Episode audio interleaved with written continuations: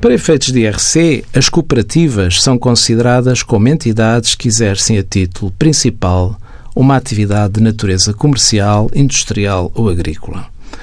Em termos de benefícios fiscais, as cooperativas podem aplicar as isenções previstas no artigo 66A do Estatuto dos Benefícios Fiscais, desde que, naturalmente, cumpridos os requisitos exigidos.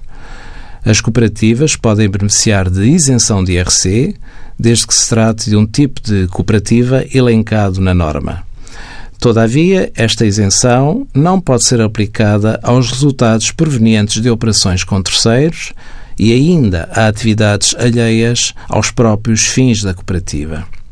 Esta isenção de IRC não abrange ainda os rendimentos sujeitos a IRC por retenção na fonte, a qual tem um caráter definitivo no caso de a cooperativa não ter outros rendimentos sujeitos a imposto, aplicando-se as taxas que lhe correspondam.